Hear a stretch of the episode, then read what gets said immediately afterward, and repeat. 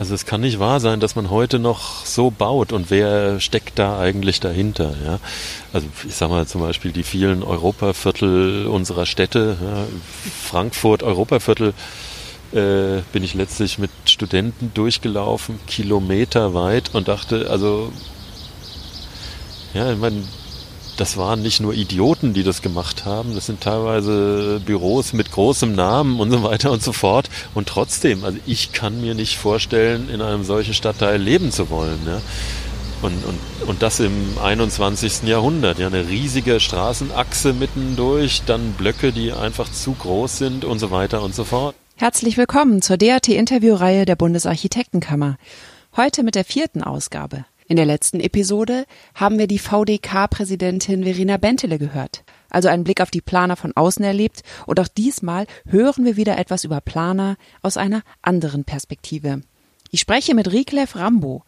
Er leitet das Fachgebiet Architekturkommunikation am Karlsruher Institut für Technologie seit nunmehr zehn Jahren. Hören Sie in dieser Episode, was der Unterschied ist zwischen Architekten und der normalen Bevölkerung, was an der Kommunikation zwischen Laien und Experten bemerkenswert ist und warum Architekten sich manchmal die Finger schmutzig machen müssen. Auch heute möchte ich darauf hinweisen, dass Sie sich unter www.deutscher-architektentag.de slash Programm weiterhin anmelden können und auch Hotelzimmer mieten können im Hotelpark Inn am Alexanderplatz. Das Kontingent schrumpft. Das möchte ich Ihnen sagen. Also melden Sie sich an. Auf der Seite auf der Website finden Sie auch das Programm des DAT, alle Podcast-Episoden, die Statements der Panelisten und alle wichtigen Infos rund um den DAT, der am 27. September unter dem Titel Relevanz Räume prägen stattfinden wird. Im BCC Berlin Congress Center am Alexanderplatz. Mein Name ist Kerstin Kuhnekat. Ich führe die Interviews dieser BAK-Podcast-Reihe und meine erste Frage an Riklef Rambo war, was ist Architekturpsychologie? Also die Frage ist jetzt Architekturpsychologie oder Architekturvermittlung?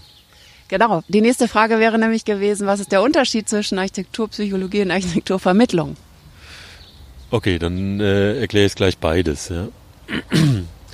Also ich bin von der Ausbildung her Psychologe, also habe Psychologie studiert, auch in der Psychologie promoviert worden mit einer Arbeit über Expertenlaienkommunikation in der Architektur, das heißt über Architekturkommunikation bzw. Architekturvermittlung von der psychologischen Warte aus.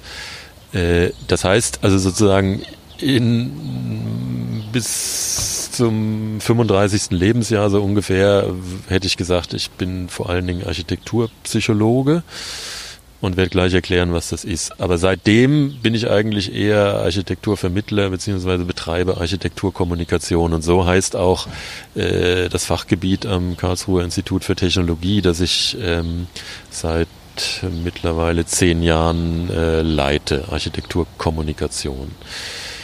So, ähm, Eine Frage dazwischen, ist es das einzige Institut in Deutschland, das Architekturkommunikation anbietet als Studium? Also es ist kein Institut, sondern ein Fachgebiet im Rahmen eines Institutes. Das muss man immer dazu sagen, damit es nicht durcheinander gerät.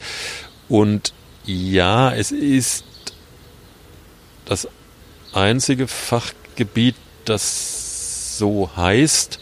Äh, man muss daneben immer noch erwähnen, dass es an der Hochschule Bochum den Studiengang Architektur Media Management gibt der vom Kollegen Jan Krause betrieben wird und der Lehrstuhl von Jan Krause äh, betreibt sehr, sehr ähnliche Dinge wie ich. Also das wäre noch die zweite Adresse, die da in dem Zusammenhang genannt werden muss.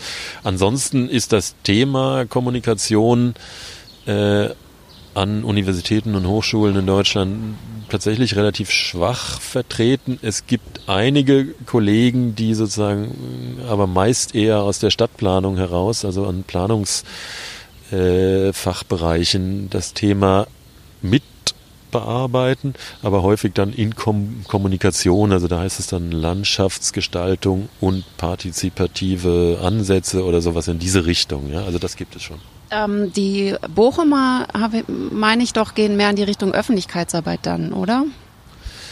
Ja, wenn man das so unterscheiden will, dann, dann wäre das wahrscheinlich die richtige äh, Unterscheidung. Also die Bochumer sind sehr stark ausgerichtet auf Öffentlichkeitsarbeit äh, für Büros, ja, also auf naja, Marketing, Architektur, Media Marketing, so heißt der Studiengang und das, denke ich, ist auch ein bisschen Programm. Und ich würde, äh, ohne spitzfindig sein zu wollen, zwischen Marketing und Vermittlung eine Grenze ziehen, ja, die sicherlich fließende Übergänge aufweist, äh, die aber letztlich bedeutet, also Vermittlung sind alle die Bereiche der Architekturkommunikation, deren Ziel Vermittlung architektonischer Werte an die Öffentlichkeit bedeutet, ja, Verständnis für Architektur zu werben, so wie es zum Beispiel Kammern und Verbände betreiben,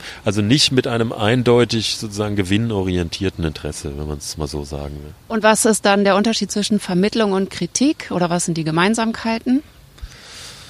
Naja, das ist eine auch eine schwierige Frage. Auch hier haben wir auf jeden Fall fließende Übergänge. Ja die Architekturkritik im klassischen Sinne, ja, also im, im emphatischen Sinne in gewisser Hinsicht als, als kritischer Begleiter der Architekturentwicklung, so wie man es, sagen wir mal, also in Ansätzen seit Mitte des 19. Jahrhunderts, dann wirklich intensiver, vielleicht seit Beginn der Moderne, seit den 20er Jahren kennt, also bei Gestalten wie Adolf Behne oder nach dem Krieg Ulrich Konrads oder so, also große Persönlichkeiten, die auf unterschiedlichen Medien die Architekturentwicklung nicht nur kritisch begleitet, äh, sondern auch beeinflusst haben, aktiv beeinflusst haben. Diese Form von Kritik hat sich meines Erachtens in den letzten Jahren ziemlich stark gewandelt. Ja, unter anderem durch die, die Veränderungen der Medienlandschaft. Ja, also die also weder gibt es heute noch äh, Architekturfachzeitschriften, die ein so breites Publikum erreichen und sich leisten können, wirklich kritisch zu berichten, äh, noch gibt es die Feuilletons der Tageszeitung, die die Bedeutung haben, die sie früher hatten, ja, dass sie auf jedem gebildeten Frühstückstisch quasi lagen und dann durchgeblättert wurden. Ja, also ich meine, heute, da brauchen wir nicht viel zu, zu sagen, löst sich das alles irgendwie auf, neue Formen kommen dazu und das hat natürlich auch Konsequenzen für Funktionsweise, für Verbreitung, für Rezeption von Architekturkritik.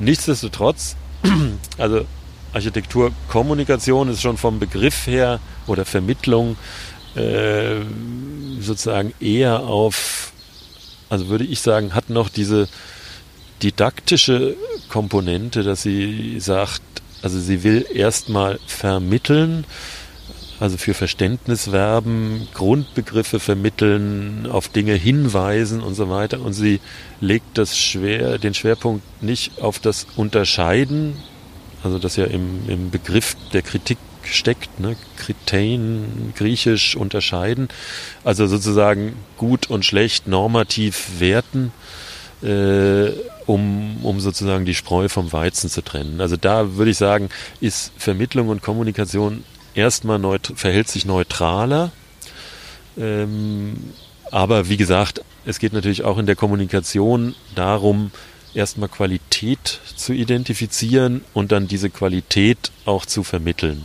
Ja? Also insofern schon auch darum, zum Beispiel das Unterscheidungsvermögen einer möglichst breiten Bevölkerungs- oder möglichst breiter Bevölkerungsteile zu unterstützen, zu fördern. Auf welchen Kanälen machen Sie das denn dann oder ist es im Prozess, im Bauprozess? Da muss ich fairerweise sagen, ich selber mache das fast gar nicht. Aber Sie bilden ja aus und aber, haben das gemacht. Ne? Aber ich bilde aus. Also das muss man vielleicht dazu auch noch sagen. Ich war zehn Jahre an der Brandenburgischen Technischen Universität in Cottbus und dort hatten wir äh, über fünf Jahre einen Masterstudiengang Architekturvermittlung durchgeführt. Und dort kann ich sagen, habe ich versucht, Architekturvermittlerinnen und Vermittler auszubilden. Also Personen, die dann später diese Vermittlungsarbeit sozusagen hauptberuflich in Angriff nehmen. Das tue ich jetzt nicht mehr. Also seit ich in Karlsruhe am KIT bin, äh, habe ich es nur, nur noch in Anführungsstrichen mit der Ausbildung von Architekten zu tun. Ähm, also Architektur Bachelor und Architektur Master und bin dort nun in der Rolle sozusagen eines kleinen Nebenfaches. Das heißt, meine Aufgabe sehe ich darin, Personen, die Architekten werden wollen, in der ganzen Breite des Faches, äh, sozusagen Grundkompetenzen in Vermittlung zu vermitteln. Ist es ein bisschen wie bei Ärzten, die neuerdings auch lernen, mit den Patienten zu reden? Ja, genau so ist das. Äh, das ist wie bei Ärzten in der Tat. Und sozusagen von meinen Wurzeln her, meinen wissenschaftlichen Wurzeln her, komme ich auch genau aus demselben Bereich, nämlich dem, ich hatte es eben schon angedeutet, äh, habe mich also innerhalb der Psychologie wissenschaftlich mit Prozessen der sogenannten Experten-Laien-Kommunikation auseinandergesetzt, also der Frage, wie Personen, die sich in einer Domäne, wie man sagt, also in einem Fachbereich sehr, sehr gut auskennen, ja, die, die studiert haben, die Berufserfahrung haben, die also eine hohe fachliche Kompetenz haben äh, und insofern auch eine extrem veränderte Wahrnehmung eines Bereiches, wie solche Personen noch erfolgreich mit anderen Menschen kommunizieren können, denen dieses Fachwissen komplett fehlt. Warum ist das so wichtig? Also wenn ich zum Beispiel in der IT-Branche schaue, ich verstehe kein Wort, wenn ich mit einem IT-Fachmann spreche, bin aber total dankbar, wenn er kommt und mir mein Problem löst. Und da erwarte ich überhaupt nicht, ihn zu verstehen. Warum ist das bei Architekten so wichtig? Das ist ein ganz interessanter Punkt. Da wird es natürlich, also man könnte das jetzt sehr detailliert beantworten, diese Frage, ne? weil das, das ist sozusagen psychologisch interessant, wie sich eine bestimmte Struktur des Fachwissens und eine bestimmte Struktur der Aufgabe, der beruflichen Aufgaben und des Verhältnisses zwischen dem Experten und dem Laien, äh, welche Konsequenzen das für die, für die Aufgabe und für die Komplexität der Kommunikation selber hat. Mal einfacher gesprochen, Sie haben völlig recht, es gibt bestimmte Dienstleistungen, ja, zum Beispiel im IT-Bereich, da muss ich überhaupt nichts verstehen, sondern da, da kommt der Reparaturbeauftragte, drückt drei Tasten, nuschelt irgendwas Unverständliches vor sich hin und die Welt ist wieder in Ordnung. Ja? Aber das ist ein seltener Ausnahmefall. Also in wirklich in komplexen Domänen wie der Architektur oder der Medizin kommt sowas zwar vor, sollte aber eigentlich nicht zu häufig vorkommen. Ne? Wenn man an den Arzt denkt, da ist es natürlich auch teilweise so, ja, die arbeiten unter extremem Zeitdruck. Ich komme da hin mit irgendeinem Problem und wenn das ein Standardproblem ist, ja, und ich ungefähr weiß, was ich will und die Ärztin äh, sieht, okay, ich habe diese und jene Infektion und dafür brauche ich dieses und jenes Medikament, irgendeine Salbe oder so, dann geht das unter Umständen ohne viel Gespräch innerhalb von einer Minute vonstatten. Das ist aber nicht der Normfall. Im Prinzip wünschen wir uns, dass Ärzte erstmal uns irgendwas fragen, ja, was eigentlich uns fehlt. Und manchmal sind diese Dinge unklar. Und wir erhoffen uns von den Ärzten, dass sie tatsächlich so fragen, dass sie das wahre Problem auch überhaupt eine Chance haben, das zu erkennen und nicht sofort in die Standard-Schublade äh, greifen und sagen, hier nehmen Sie das zweimal morgens und abends. Ja. Und selbst auch bei dieser, äh, bei der Verschreibung von Medikamenten, also bei der nicht nur bei der Anamnese und der Diagnose, sondern dann auch bei der Empfehlung, wie wir uns verhalten sollen, wünschen wir uns natürlich eigentlich eine sozusagen ganzheitliche Betrachtung, ja, dass jemand vielleicht sagt, okay, nee, dann nehmen Sie nicht dieses Medikament, weil das hat diesen und jenen äh, Nebenwirkungen, ja, äh, sondern versuchen Sie es doch erstmal zum Beispiel mit gymnastischen Übungen und Spaziergängen und so weiter und so fort. Und dann gucken wir in zwei Wochen wieder. Vielleicht hat sich dadurch ja auch gelöst. So, und das erfordert schon Kommunikation. Ja, da muss äh, die, der, der Arzt sich schon Zeit nehmen. Er muss auch die begriffliche Ebene, die der Patient versteht, abschätzen können. Ja, also muss ein Gefühl dafür haben, wie sich das Problem für den Patienten selber anfühlt quasi. Äh, und dann sind wir schon auf dieser Ebene der Experten-Laien-Kommunikation. Und das ist was, was was nicht einfach ist, also das darf man überhaupt nicht unterschätzen, ja, und was, also es ist eine hochkomplexe Aufgabe, in dieser Art und Weise sozusagen verständlich und einfühlsam unter hohem Zeitdruck und bei sehr schwierigen Rahmenbedingungen mit den Klienten zu kommunizieren. So, und wenn wir jetzt zur Architektur kommen, da ist es schon ähnlich. Also man, wenn man das gesamte Tätigkeitsspektrum der Architekten aufmacht, dann sind da kommunikative Aufgaben an allen Ecken und Enden. Ja?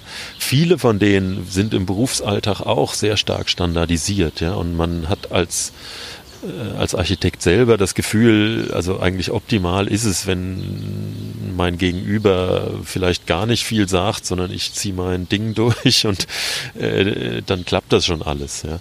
Aber das ist äh, sicherlich eine Illusion, ja. Und ähm, Sie müssen ja nicht nur mit den Bauherren äh, erfolgreich kommunizieren, sondern sie müssen mit den ganzen Fachberatern kommunizieren, sie müssen auf der Baustelle kommunizieren, äh, sie müssen mit ähm, rechtlichen und Planungsbehörden kommunizieren. Also es ist ein einziges Verhandeln und wenn der Entwurf so wie er sozusagen jetzt im akademischen Traumland irgendwie entwickelt wird, wenn der wirklich auf den Boden kommen soll, sozusagen, ja, dann, dann haben sie äh, nach zwei, drei Jahren da eine kommunikative Meisterleistung auf allen Kanälen erbracht. Ja. Und mit allen möglichen Medien zum Beispiel auch. Ne? Also das ist was, was in der Ausbildung mir auch ganz wichtig ist. Die meisten Studenten denken immer erst, ah, Kommunikation, das ist das Reden. Ja, das können wir nicht so gut, wir Architekten. Äh, deswegen müssen wir das so ein bisschen lernen. Ja, wie stellt man sich vor Leute hin und, und spricht in zusammenhängenden Sätzen? Ja, Sprache ist nicht unsere Stärke. Das stimmt aber nur bedingt. Also auch die visuelle Kommunikation, ja, die Auswahl, die Gestaltung von Bildern, Renderings, Plänen, Umgebungsplänen, Kontextdarstellungen, Fotos und so weiter, äh, spielt auch eine Riesenrolle. Ja. Und auch da ist es so, dass die Architekten während des Studiums ihre eigenen Codes lernen, ja, ihre eigenen Darstellungsweisen mein Lieblingsbeispiel dafür ist immer der völlig textfreie Schwarzplan als Mittel der, der Kontextdarstellung. Ja. Ein äußerst schwieriges Medium, ja, wo jemand außerhalb von Architekturfakultäten häufig überhaupt nichts erkennen kann. Ja.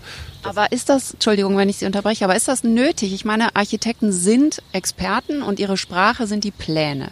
Wer muss denn die anderen befähigen, das zu verstehen? Die Architekten selber, weil sie ihre Sache irgendwie verkaufen müssen?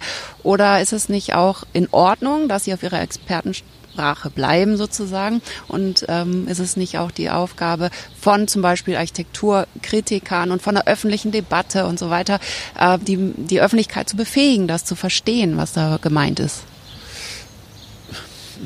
Jein. Also nein, ich denke, vor allen Dingen müssen erstmal die Architekten und Architektinnen selber in der Lage sein, flexibel zu kommunizieren, also nicht nur innerhalb ihres eigenen Codesystems, also ihrer eigenen Fachsprache, immer visuell auch mitgedacht, zu kommunizieren, so wie sie es überwiegend gelernt haben an der Hochschule, sondern sie müssen in der Lage sein, äh, sich auch nach außen verständlich zu machen, also Leuten gegenüber, die diese Voraussetzungen nicht mitbringen.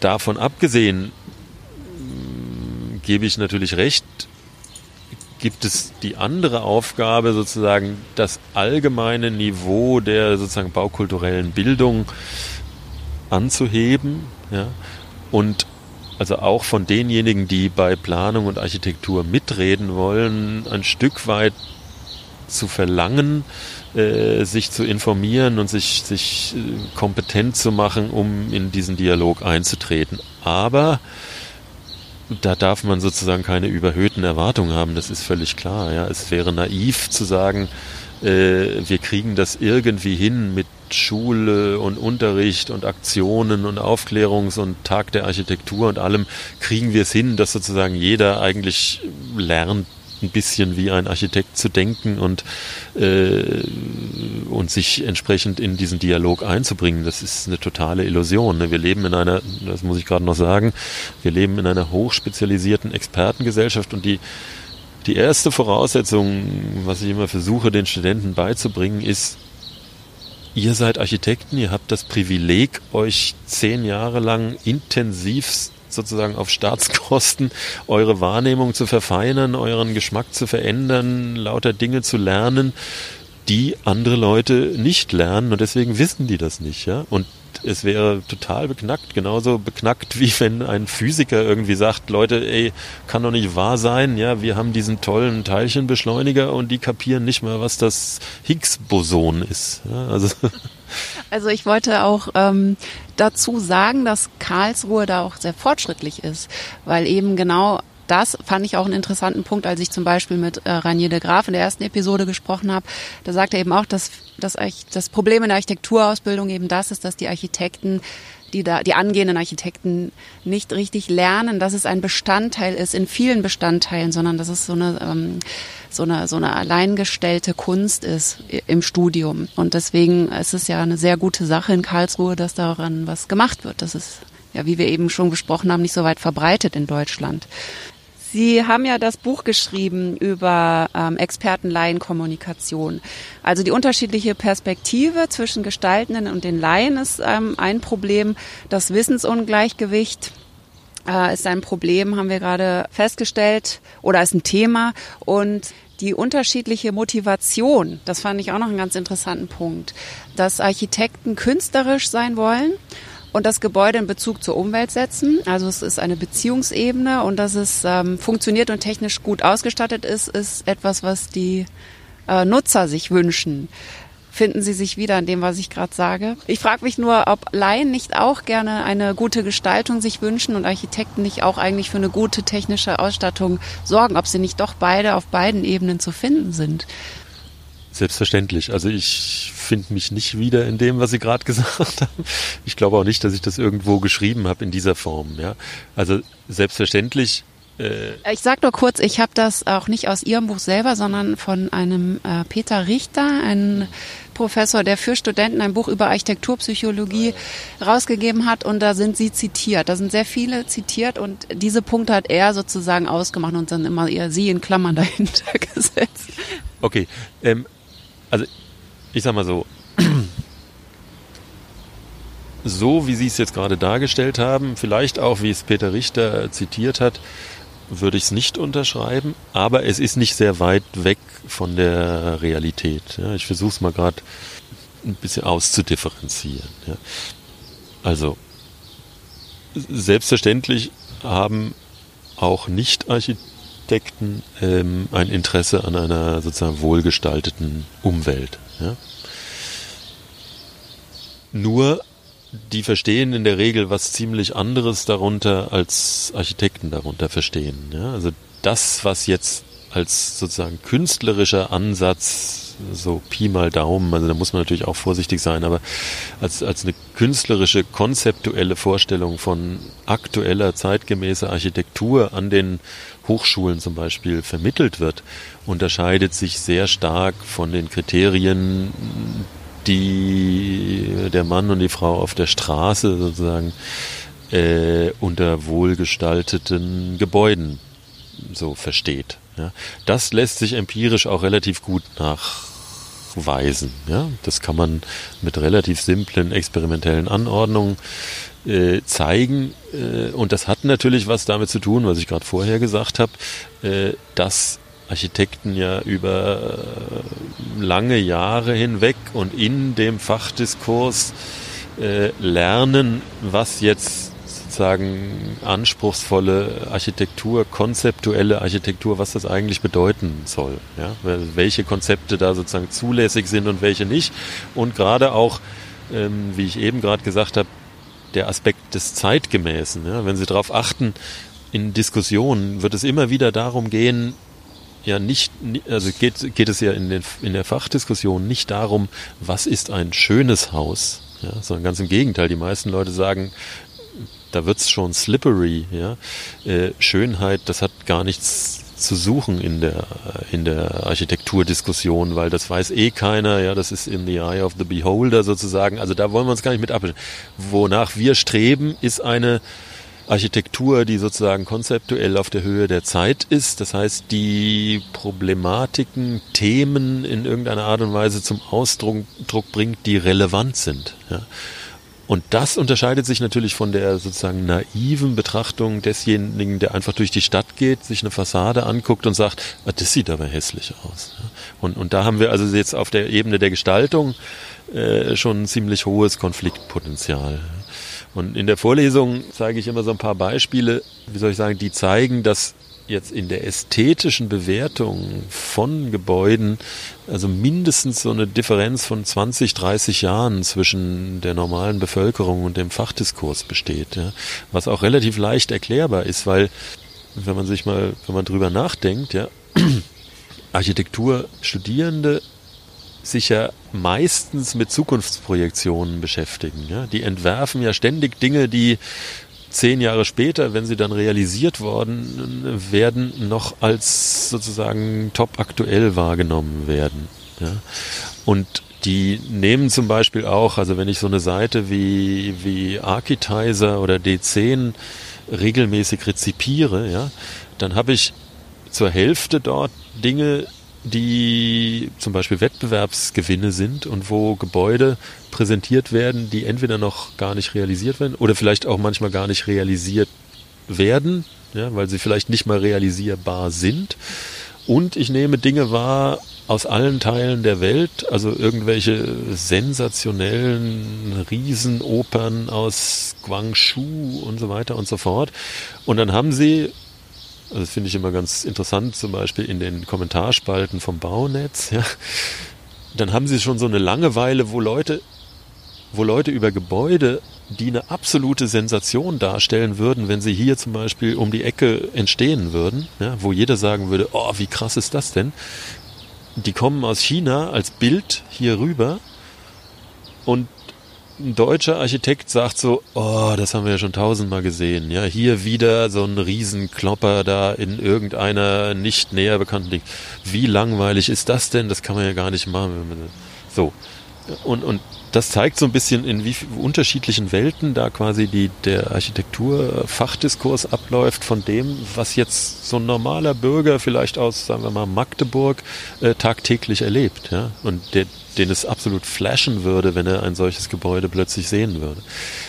Also da gibt's eine Menge Konfliktpotenzial, das auch absolut, also wenn man anfängt drüber nachzudenken, das sozusagen ganz selbstverständlich ist. Das ist das alte Avantgarde-Problem, ja, das es seit äh, eh und je schon gibt. Ja. Die Architektur folgt sozusagen einer Avantgarde-Logik. Belohnt wird immer das, was der Zeit potenziell voraus ist. Äh, und, und das, was aber sozusagen dann im Alltag verhandelt wird, ist, eine, ist was völlig anderes. Ah, können Sie es nochmal sagen, warum bevorzugt der Laie die gewöhnliche Architektur und nicht das Neue, Unbekannte vielleicht?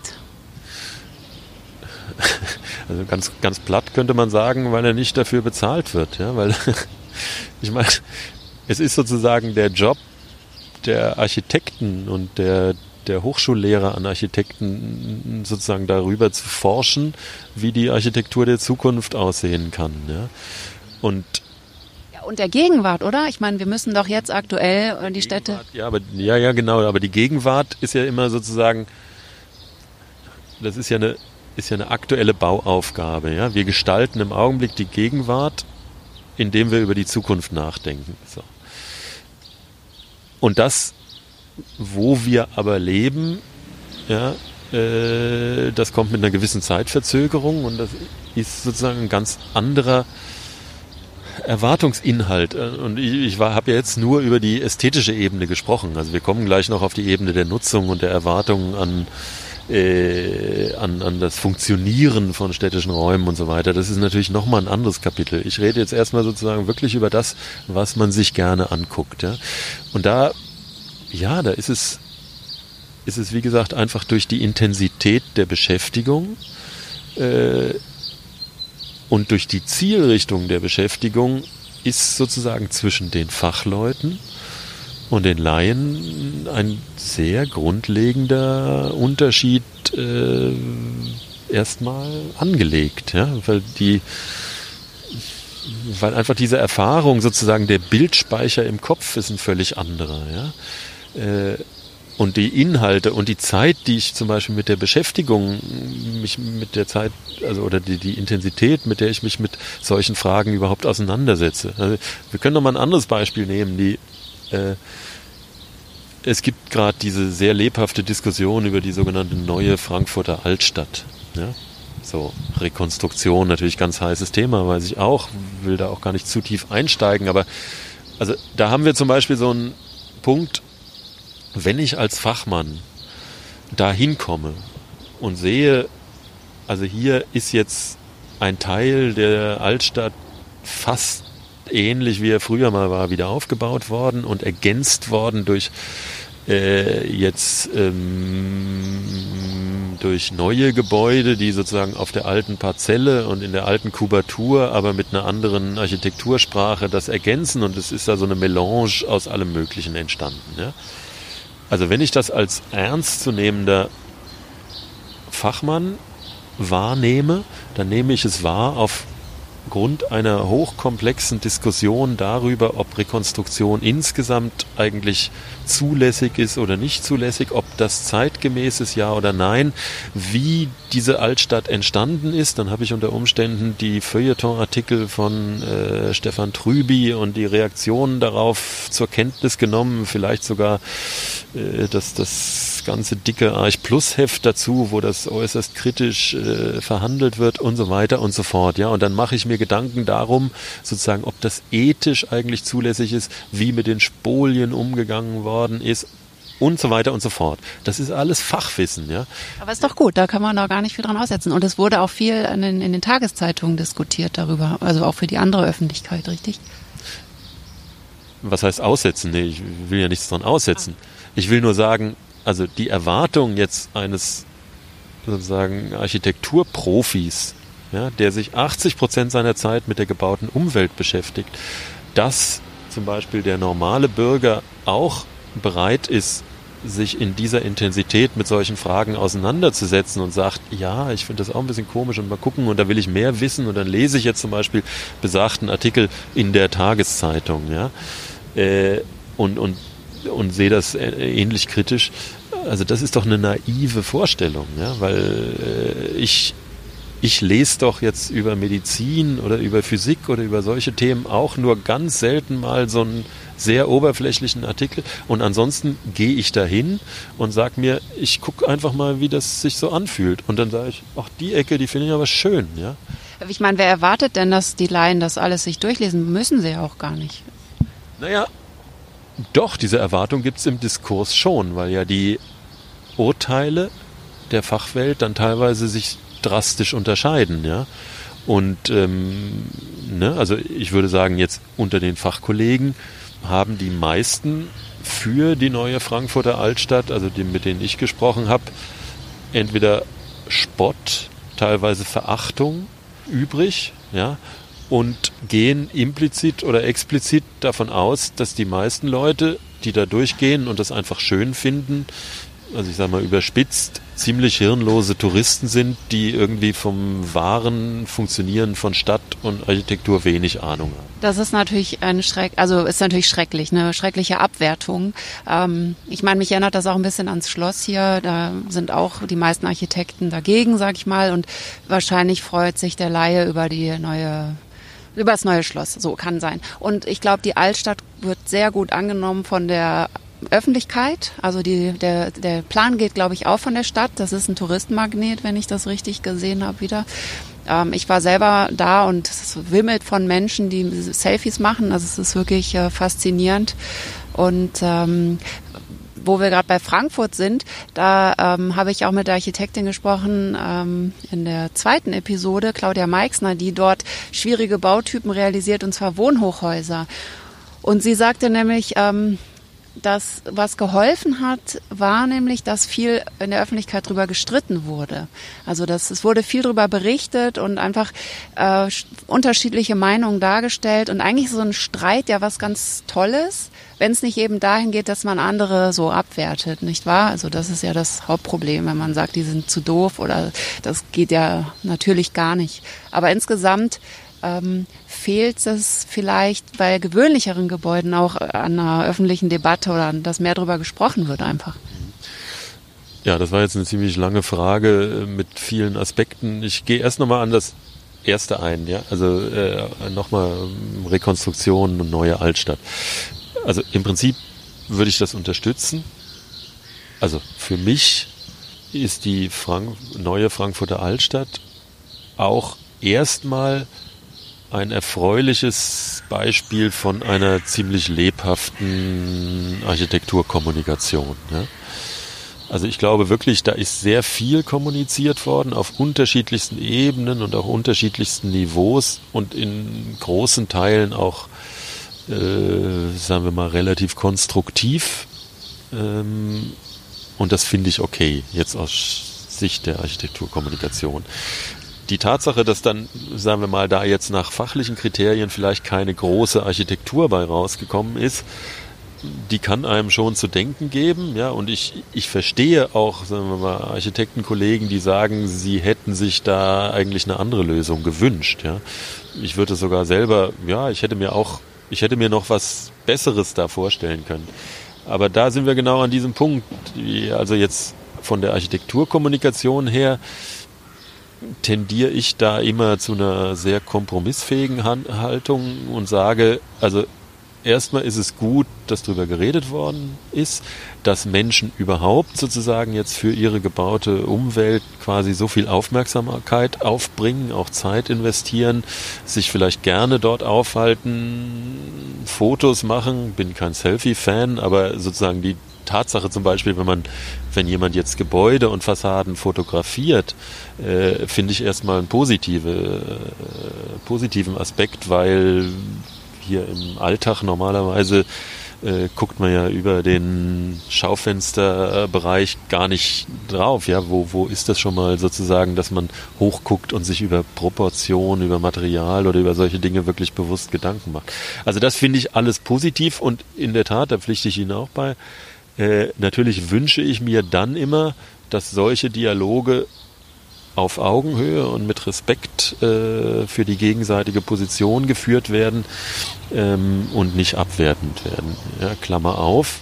Leider werden sie das natürlich und zwar von beiden Seiten. Ne? Also äh, teilweise machen sich meines Erachtens die Expertenkollegen da etwas einfach, indem sie sozusagen sozusagen da ihrer äh, so, so differenzierteren Sichtweise freien Lauf lassen und so sagen, naja, geht so. Äh, aber das muss man auch sagen, es gibt natürlich da auch äh, Architekturforen, äh, wo dann da teilweise Dinge verbraten werden, die dann auch wieder für die beteiligten Architekten oder, oder äh, die Experten, die sich dazu geäußert haben, also mehr als verletzend und, und echt unangenehm sind. Also bis hin in diesem Falle jetzt äh, bei solchen Rekonstruktionsvorhaben wird es dann ja auch sehr politisch und, und dann kommen aus der rechten Ecke da teilweise Antworten. Äh, das ist schon heftig. Ja wie man damit umgeht, da bin ich zum Beispiel jetzt auch von Seiten der Architekturkommunikation muss ich sagen, fühle ich mich echt hilflos. Also die Ebene der Online-Diskussion und das ganze ähm, hier Shitstorm-mäßige und so weiter. Da sind wir alle hilflos, auch auf anderen Feldern. Das ist einfach. Ähm ja, aber das muss man auch sagen. Also das ist, ist wirklich jetzt auch für ein Fach wie die Architekturkommunikation ein ganz heikles Thema, äh, wo ich auch selber für mich noch keine Lösung gefunden habe. Ne? Auch für die Lehre zum Beispiel. Ja? Mir ist klar, man kann die so, sogenannten sozialen Medien nicht ignorieren. Ja, die sind auch für den Fachdiskurs im Augen, also werden immer stärker, äh, haben, entwickeln immer stärkeren Einfluss.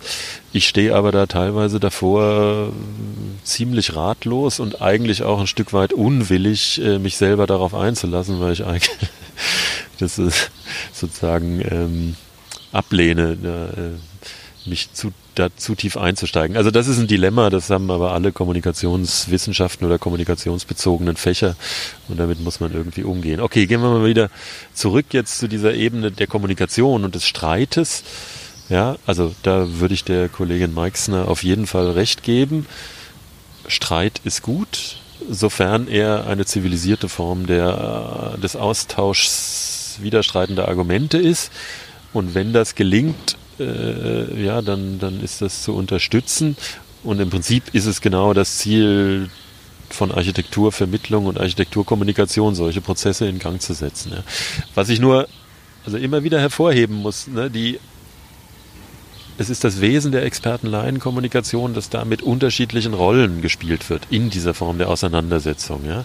Und die Rollen, die bedeuten, wir haben auf der einen Seite Personen, die machen das hauptberuflich, die haben diese Ausbildung und die haben ein bestimmtes Interesse äh, und wissen deswegen mehr und können mehr Zeit investieren in diese Dialoge, mehr Aufmerksamkeit, mehr Sorgfalt und all die anderen, die können das nicht. Die machen das sozusagen nach Feierabend in Anführungsstrichelchen äh, und darauf muss man Rücksicht nehmen. Ja? Also das darf man nicht sozusagen abwerten. Ganz im Gegenteil, wir müssen, also viele Leute haben erstmal überhaupt oder sehen erstmal überhaupt keine Notwendigkeit, sich mit Baukultur, was auch immer das ist, äh, zu beschäftigen. Ja?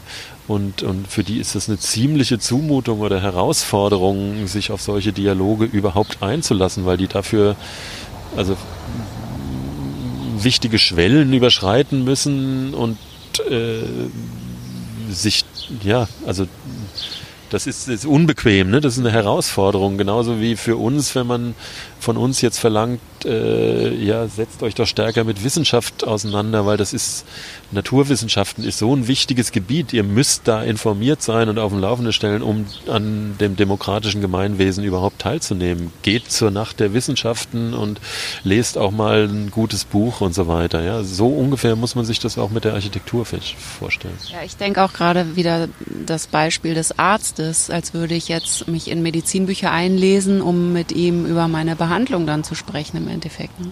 Also ich meine, das machen ja auch viele, äh, googeln, wenn sie krank werden und gehen zum Arzt und sagen, ich habe das und das und das und ich möchte gerne die Behandlung, das gibt's ja schon auch. Aber das ähm, führt mich auch zum Problem bei der Partizipation. Ich habe jetzt schon öfter von Architekten gehört, dass sie sagen, das ist eine relativ unangenehme Rolle, die sie dann haben. Der ähm, Partizipant, sage ich mal, der Laie, der empfindet sich als Experte irgendwo, oder soll er auch, er wird dazu auch ermuntert und sie selber stehen ein bisschen wie vor Gericht und müssen sich rechtfertigen. Und so, das kann es ja irgendwie nicht sein. Also wie kann gute Partizipation denn aussehen? Mhm. Also Partizipation finde ich ein ganz schwieriges Thema ne? und muss, also muss wirklich von Fall zu Fall auf ihre Sinnhaftigkeit geprüft werden. Ja, also auf keinen Fall ist Partizipation ein Allheilmittel für Planungs- und äh, Gestaltungsprozesse. Ja. Ich würde da, also finde, man muss da auch noch unterscheiden zwischen zwischen Stadtplanung oder öffentlicher Planung des öffentlichen Raumes und Architektur im engeren Sinne. Ja. Äh, das ist schon in der Geschichte der Partizipation, finde ich, ein großer Unterschied. Also während es sozusagen auf Stadtplanungsebene eine Mitsprache äh, schon lange gibt und die auf einer auf elementarer Ebene also auch sinnvoll ist und funktioniert, sind die Projekte, wo Architektur wirklich äh, partizipativ geplant worden ist, also so bei den äh, bei den großen Helden der 60er, 70er Jahre, ja, Giancarlo De Carlo oder äh, Otto K. Uhl oder äh, solchen Leuten, sind das immer einzelne Projekte gewesen, die quasi akademisch begleitet und unter ganz spezifischen Bedingungen ähm, durchgeführt wurden für eine sehr spezifische Klientel, die auch bereit war, sich sozusagen voll da einzubringen. Also die Nutzer jetzt sozusagen, die dann da teilweise über Jahre hinweg in Wochenende-Workshops mit äh, tätig waren und so weiter und so fort. Und die Resultate sind, sagen wir mal, interessant, aber weit davon entfernt, in irgendeiner Art und Weise sozusagen äh, zum Regelfall werden zu können. Also da sind zwei sehr unterschiedliche Dinge und das hat, hat natürlich auch Gründe, die man, sagen wir mal, jetzt auch, worüber man viel sagen könnte. Also ich denke, wo Partizipation wirklich Sinn macht, das sind eigentlich Gestaltungsprozesse jetzt auf einer elementaren Ebene der Stadtplanung und des Gestaltung des öffentlichen Raums, also wo weniger über über Gestaltung in einem ästhetischen Sinne verhandelt wird, sondern vor allen Dingen über Nutzungsansprüche, über Funktionen, ja, also was soll über Programmatiken quasi, ja. Da kann man, wenn man es gut macht, äh, die Bevölkerung oder bestimmte Nutzergruppen sinnvoll einbeziehen. Dann muss man, also hat man auch wieder eine, eine ziemliche Herausforderung, was Experten-Laien-Kommunikation angeht, weil man, also die erste Aufgabe dann ist eigentlich immer, die, die Voraussetzungen, die Hintergründe und die Optionen in einer Art und Weise zu erläutern, auch visuell zum Beispiel, äh, dass das in der kurzen Zeit, die dafür zur Verfügung steht, in der Regel äh, überhaupt ankommt beim Empfänger. Ja, das sind teilweise ganz triviale Dinge, wie zum Beispiel überhaupt erstmal einen Plan des Gebietes, von dem man redet, zu zeigen, wo wirklich jeder erkennt, was wo ist. Ja, und wo der Fluss läuft und wo die Autos parken und so weiter und so fort. Also so eine quasi eine räumliche Repräsentation zu schaffen, äh, über die man sich wirklich verständigen kann und wo nicht jeder immer schon was anderes mitdenkt. Ne? Das, das klingt so trivial, haut aber häufig gar nicht hin, ja, weil man sieht dann als, äh, als, als dort verantwortlicher Planer häufig den Plan sozusagen aus der Schublade, den man halt für die für die fachlichen Planungsprozesse produziert hat und die sind häufig viel zu komplex und haben, haben sozusagen eine, eine Plansprache, die gar nicht jeder versteht. Also das ist aber nur so ein Beispiel. Ne? Das, das das verhindert dann auch eine öffentliche Annahme. Also man kann schon sagen, dass eine öffentliche Annahme eher gelingt, wenn wirklich ausführlich darüber gesprochen wird, wenn die Nutzer sich ernst genommen fühlen und vielleicht innerhalb von einer Analyse deren Bedürfnisse ermittelt werden. Ja, selbstverständlich. Also genau. Ne, also ernst nehmen sowieso wichtig, ja. Aber natürlich wollen die, die Nutzer oder die äh, Bürger auch erstmal sehen, dass da jemand steht, der nicht seine eigene Agenda oder wo man nicht den Verdacht hat, dass der sein eigenes Süppchen kocht und sowieso was ganz anderes möchte als man selber, sondern dass er erstmal zuhört, Optionen schildert, so dass man ihm oder ihr vertrauen kann und dann wird idealerweise auch die Bereitschaft da sein, sozusagen die Expertise wiederum ernst zu nehmen. Also dieses Verhältnis zwischen Experte und Laie hat sozusagen ja zwei Komponenten. Ja? Also einerseits gibt es ein Misstrauen gegen Experten allgemein. Ja? Die da oben, die reden in einer Art und Weise und treffen Entscheidungen, da blickt man sowieso nicht durch, die machen sowieso das, was sie wollen. Das ist sozusagen die negative Seite. Es gibt ja aber bei den meisten wohlmeinenden Leuten äh, durchaus auch die andere Seite, nämlich die, die Bereitschaft und den Willen und den Erwartungen, dass da jemand ist, der für gute Arbeit, gutes Geld bekommt sozusagen und der uns Lösungen aufzeichnen kann, äh, zeigen kann, auf die wir selber nicht kommen. Ja? Also man eigentlich sozusagen äh, kann man bei den meisten Menschen ein Bedürfnis danach voraussetzen, sich sozusagen in gute Hände zu begeben und die Autorität äh, des Fachmanns, der Fachfrau, die durch die Ausbildung und alles zustande kommt, erstmal also positiv wertzuschätzen. Und solche Prozesse gibt es auch. Ne? Also habe ich auch schon erlebt. Es ist nicht so, dass immer gleich äh, sozusagen der Wutbürger dasteht und sagt, ah, komm, geh weg, wir wollen, also das ist nicht der Fall, ja, sondern ähm, äh, häufig hat man durchaus die Chance, dass es solche Verfahren in eine Richtung zu drängen, äh, drehen, äh, dass dann ganz im Gegenteil die, die Wutbürger, die immer dagegen sind, auch innerhalb der Gruppe sehr schnell isoliert sind. Ja. Habe ich gerade letztlich so einen Fall wieder äh, ähm, erlebt äh, bei einem öffentlichen Verfahren, wo, wo also so eine, eine Person war, die dann sofort versucht hat, das ganze Verfahren zu sprengen, indem sie äh, da dieselben Argumente immer, immer und wieder geäußert hat und wo dann die anderen Anwesenden gesagt haben, so jetzt ist mal gut, ja, geh nach Hause, wir kennen die Scheibe, wir wollen jetzt wirklich hören, welche Möglichkeiten wir hier für unseren Stadtteil haben. Gut, und das muss man irgendwie moderieren und da muss man drauf eingehen und ich glaube, dass man das mit äh, bei sozusagen Beherzigen bestimmter sozusagen Regeln oder oder mh, ja doch bestimmter Regeln guter Kommunikation äh, durchaus erreichen kann. Ja. Nie mit einer Garantie, ne? weil es kann immer sein, dass sozusagen irgendwas an den Rahmenbedingungen faul ist oder dass die, die Politik schon selber so zerstritten ist oder wie auch immer. Also es gibt auf jeden Fall Fälle, wo ich sozusagen nach, nach bestimmter Prüfung auch sagen würde, also da geht das nicht, so ein öffentliches Verfahren. Ja, da muss man irgendwie einen anderen Ansatz finden. Aber ich würde sagen, ich würde sagen, die no ich, ich würde sagen, also ich würde sagen, ja, genau. Ich würde sagen, in der Regel gibt es die Möglichkeit, solche Prozesse äh, gewinnbringend äh, zu gestalten und dann kommt da auch was raus. Was würden Sie den Architekten raten, ähm, wie sie sich selber als Experten, als angesehene Experten etablieren können. Vielleicht weniger Selbstverwirklichung, mehr Dienstleistung. also dazu habe ich auch eine dezidierte Meinung. Da muss man aber die Begriffe erstmal klären. Also ich mache eine deutliche Trennung zwischen Dienstleistung und dem, was Architekten tun. Ja.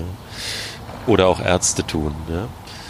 Das hat was zu tun mit dem klassischen Bild des freien Berufes. Ja des freien Berufes, der immer wissensintensiver Beruf ist. Sprich, also weil Architekten, Ärzte, Apotheker und so weiter äh, sehr auf ihre akademische Ausbildung und auf ihr Wissen angewiesen sind, weil das der Kern sozusagen dessen ist, was sie dem Klienten und der Gesellschaft bieten können, dürfen sie sich nie als Dienstleister in dem Sinne betrachten, dass sie einfach Dinge tun, die andere Leute von ihnen verlangen. So jetzt mal ganz platt, einfach gesagt. Ja, soll heißen, es ist schon richtig, dass Architekten, äh, weil sie sozusagen eine verfeinerte Wahrnehmung haben, weil sie mehr auch über Gestaltungsprozesse wissen und über Möglichkeiten, äh, die Architektur hat, ähm, ja, deswegen sollten Sie nicht sozusagen Anzeigen aufgeben, wo dafür geworben wird, möglichst schnell, viel und bunt zu bauen, ja, und äh, da in einen sozusagen jetzt in dieser Art und Weise äh, klassischen Dienstleistungswettbewerb einzutreten. Also es ist eine andere Art der Leistung, die Architekten erbringen. Aber das ist natürlich ein schmaler Grad. Nichtsdestotrotz sind Architekten zumindest in dem Bild des Berufes, an dem ich gerne festhalten würde, weiterhin nicht nur dem Bauherrn, sondern auch der Gesellschaft verpflichtet. Ja? Das heißt, die müssen sozusagen an sich selber die ethische Anforderung stellen, dass sie nicht nur für ihren eigenen Profit arbeiten, sondern weil sie irgendwie motiviert sind, unsere Welt zu einer besseren Welt zu machen. Das klingt so ein bisschen pathetisch, aber wenn man das wegstreicht ja, und einfach nur sagt, also Ziel des Architektenberufes ist, möglichst schnell reich zu werden, klar, dann macht man eine andere Art von Architektur, als das im Augenblick der Fall ist. Das Problem ist natürlich, dass auf dem Markt sozusagen das ganze Spektrum äh, an Angeboten vorhanden ist und das faktisch ist auch heute schon Architekturbüros gibt, die in diesem Sinne rein profitorientiert arbeiten und die konkurrieren dann mit den Architekten, die sozusagen, denen es wirklich vor allen Dingen um gute Architektur geht. Und irgendwie muss man dieses Spektrum noch im Gleichgewicht halten. Das ist extrem schwer. Ne? Und es kann auch sein, dass es in 20 Jahren so nicht mehr existiert. Das hat auch was mit der HOAI und den ganzen Reglementierungen zu tun. Ja? Und man kann in anderen Ländern sehen, ja, wie den USA oder in, in Großbritannien zum Beispiel, äh, wie es sich verschiebt, wenn bestimmte berufsrechtliche Regelungen fallen ja, und äh, sozusagen der Architekturmarkt sich auch, sich auch dem, äh, also noch stärker Marktprinzipien öffnet. Ja. Das sind alles schwierige Prozesse, aber ich würde jetzt für Deutschland in, im Moment immer daran festhalten, und ich denke, das ist auch die, muss auch die Rolle der Verbände und der Kammern sein, zu sagen, nein, wir haben diese höheren Ansprüche, ja, dass wir letztlich als Treuhänder der Gesellschaft arbeiten, äh, Treuhänder des Bauherrn, aber auch mit dem, dem größeren gesellschaftlichen Allgemeininteresse im Hinterkopf äh, arbeiten. Ja, das ist das Ziel. Treuhänder der Gesellschaft ist da durchaus auch schon der richtige Begriff. Zur Baukultur wollte ich noch was fragen. Das Interesse der Öffentlichkeit an der Baukultur zu steigern. Da hatten wir eben schon mal drüber gesprochen. Ich denke immer, es liegt daran, dass die Menschen vielleicht wirklich denken, sie können sowieso nichts machen. Von daher klar, sie können sich dafür interessieren, aber ihre Meinung interessiert am Ende niemanden. Und das aufzubrechen ist natürlich schwierig, wenn man auch sagt, Partizipation kann auch nicht überall sein. Meiner Ansicht nach ist der öffentliche Diskurs die Lösung dafür, dass irgendwie alle im Boot sind und eine Gesellschaft gesamtheitlich sich ein Bild davon macht, wie soll unsere Gesellschaft, unsere bauliche Umwelt und so weiter aussehen. Wie könnte man das denn wirklich schaffen? Also wie kann man die Gesellschaft nachhaltig für Baukultur begeistern? Eine letzte Antwort. Eine kurze. Eine Lösung bitte. Ja, ganz, ganz schnell. Ähm, also ich glaube, dass also die Frage kann man natürlich nicht beantworten. Ähm, ich glaube, das ist eine permanente Herausforderung, ja. Und da ist ja viel passiert auch in den letzten Jahren, ja. Äh, es, es, passieren unheimlich viele Aktionen unterschiedlichsten Formates, unterschiedlichsten Maßstabs unter diesem Label der Baukultur. Und ich finde das erstmal rundum positiv. Ja. Und es könnte noch viel mehr davon geben. Manches ist erfolgreich, manches ist nicht erfolgreich. Ja, aber es führt keinen Weg dran vorbei, sozusagen, also wenn es einen lebhaften baukulturellen Diskurs geben muss, dann müssen diejenigen, die sozusagen hauptberuflich für die Baukultur zuständig sind, da das permanent auf der Agenda haben und sich immer wieder interessante Dinge einfallen lassen.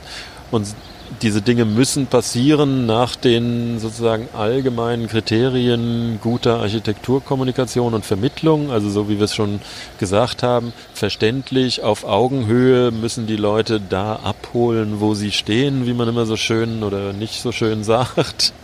Ja, äh, das ist schwierig, ja, aus den Gründen, die ich schon genannt habe, weil die eigentliche Ebene, auf der sich Architekten meistens bewegen, halt nicht diese Ebene ist, wo man die Leute abholt. Also da muss man sich immer wieder drauf einstellen.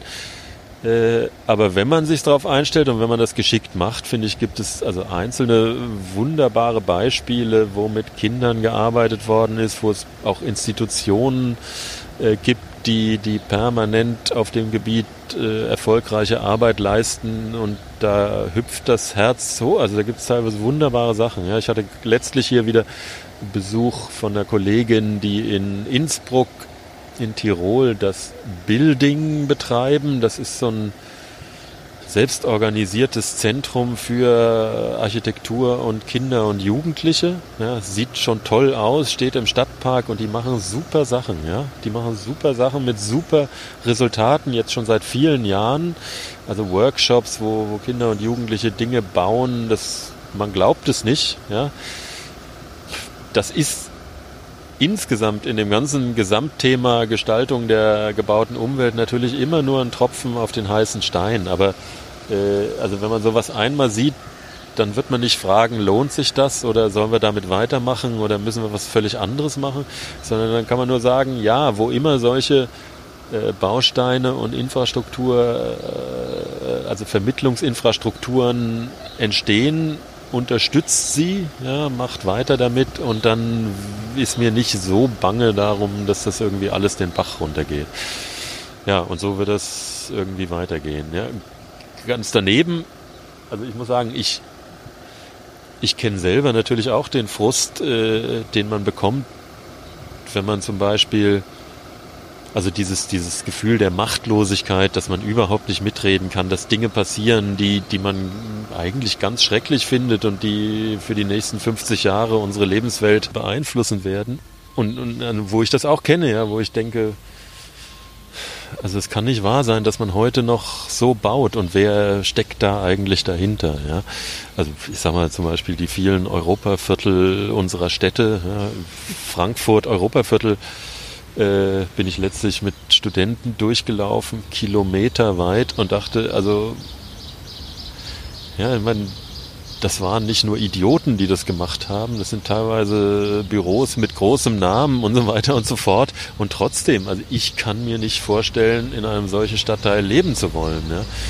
Und, und, und das im 21. Jahrhundert. Ja, eine riesige Straßenachse mittendurch, dann Blöcke, die einfach zu groß sind und so weiter und so fort. Und, und da würde ich aber auch sagen, das ist nicht die Entscheidung von Architekten an dieser Stelle, sondern da sind vielleicht Architekten am Werk gewesen, die auf Investorenwünsche sehr intensiv reagiert haben und vielleicht weniger auf die gesellschaftlichen Belange. Völlig korrekt, also wollte ich auch nicht so verstanden haben. Ne? Also tatsächlich, also die Mächte sozusagen, die dazu führen, dass solche Stadtteile entstehen. Also da mögen Architekten beteiligt sein und dann kann man sich immer noch fragen, ja, müssen die das machen, ja oder nein? Sicherlich ist das in erster Linie eine Frage von ähm, wirtschaftlichen Interessen und dann vielleicht von einem Versagen der Stadtplanung, wie auch immer, ja. Also das spielt vieles. Ein Panel, der beim DRT heißt ja auch äh, zwischen Haltung und Zwängen. Also wie kriegt man das hin, ökonomisch zu überleben und seine Haltung zu wahren? Das ist tatsächlich ein wichtiges Thema für Architekten. Bruno Taut hat zum Beispiel gesagt, ein guter Architekt muss mal einen Auftrag auch ausschlagen. Da habe ich mit Matthias Sauerbruch drüber gesprochen und der sagte, ja, das sieht er genauso, aber er sieht auch die Verantwortung, die man den Mitarbeitern gegenüber hat, die in Abhängigkeit sind, die ihre Familien ernähren. Und es ist tatsächlich ein Dilemma einfach. Ne? Also, ja. ja, zweifellos. Also ich meine, das muss man auch sagen dass insgesamt natürlich der Architektenberuf ein ganz schwieriger ist. Das ist auch ganz wichtig jetzt für meine eigene äh, Tätigkeit, also Architekturkommunikation. Ich würde das nicht machen, wenn ich nicht äh, insgesamt höchsten Respekt vor der Leistung von Architekten hätte. Ja? Also es ist erstens eine super wichtige Aufgabe, ja, gute Architektur zu machen und zweitens, es ist total schwierig und man muss dafür viele Opfer bringen. Ja. Ich bin da also voller Bewunderung. Äh, leider geht es trotzdem häufig schief, ja. Und ähm, aber den Punkt, den der Kollege Sauerbruch äh, da äußert, selbstverständlich ist das ein also teilweise ja auch dramatisch, ja. Also und und sich da jetzt auf sozusagen so einen moralisch sauberen Standpunkt zu treffen, also nie die Finger schmutzig machen, nur das machen, was man selber auch gut findet. Äh, also meines Erachtens geht das überhaupt nicht. Ja, also die, es geht überhaupt nicht. Man wird dann vielleicht mal irgendwie eine, eine Berghütte bauen für einen Kunstsammler in da und dort oder wie auch immer und, und das war's dann. Ja. Also wenn wir unsere Städte weiterentwickeln wollen, äh, in einer Art und Weise, dass sie in 20 Jahren irgendwie besser sind als heute, dann brauchen wir Architekten, die sich einerseits sozusagen auch die Finger schmutzig machen und die trotzdem sozusagen immer ihren Sensor im Kopf haben, dass sie nicht alles machen, sondern versuchen sozusagen auch unter schwierigen Bedingungen und mit Bauherrenschaften, die ihnen vielleicht nicht grundlegend sympathisch sind und Aufgabenstellungen, die sie sich auch nicht selber aussuchen würden, trotzdem das Beste aus solchen Situationen zu machen. Ja, weil ich kann mir auch nicht wünschen, dass äh, quasi alle guten Architekten dann sagen, nein, also das machen wir äh, gar nicht, sondern das sollen dann die Kollegen machen, die sozusagen ohne Skrupel sowieso alles äh, hinmetern. Ein sehr schwieriges äh, Thema, ja. Ein schwieriges Thema in der Tat. Damit wollte ich die Episode allerdings nicht beenden und bat um ein positives Schlussstatement. Falls Sie manchmal geneigt sind, über die Stadt zu schimpfen, sei es wegen des Verkehrs, sei es wegen der vielen Touristen, sei es wegen des Lärms, dann ändert sich Ihre Sichtweise vielleicht durch das, was Rieglev Rambo geantwortet hat. Ich verabschiede mich an dieser Stelle und wünsche einen schönen Juli. Bis zum nächsten Mal. Auf Wiederhören. Also erstens mal sind unsere Städte wesentlich lebendiger als zum Beispiel 1967 oder so, ja. äh, also teilweise ja so lebendig, dass sie wirklich aus allen Nähten platzen, was man vielleicht auch nicht toll findet, aber das ist ja erstmal ein Erfolgsmodell, ja. Also die, die Wiederbelebung der öffentlichen Räume in den Städten, auch das, was wir im Augenblick unter Gentrifizierung beklagen, ja, ist ja auf einer gewissen Ebene auch ein positiver Aspekt, nämlich er bedeutet, dass Städte unheimlich attraktiv geworden sind, so dass alle dorthin wollen, um auf den Straßen das städtische Leben zu genießen, also Städtetourismus hat unheimlich zugenommen. Das wäre auch nicht erklärbar, wenn das nicht in irgendeiner Art und Weise attraktiv wäre. Ja, also jetzt gerade hier Friedrichshain, Kreuzberg, Prenzlauer Berg. Natürlich, also wenn ich hier wohne und die Mieten gehen hoch und die Leute treiben da durch und haben alle eine gute Zeit, dann nervt mich das manchmal. Aber ich, also auf einer bestimmten Ebene ist das auch ein riesiger Erfolg von Architektur und Stadtplanung. So, das war das Erste. Und das Zweite war, ich glaube auch, dass äh, jetzt auch was die Intensität des Austausches und des Dialogs von Überstadt angeht, ja, und die Intensität von solchen Aktivitäten, wie ich sie eben genannt habe, also Architekturzentren, Ausstellungen, Dialogforen und so weiter und so fort, nie so hoch war, wie sie heute ist. Und das sind ja erstmal Erfolge. Ja. Der BRK Interview Podcast Architektur statt Planung wird produziert von dem Referat Öffentlichkeitsarbeit der BRK.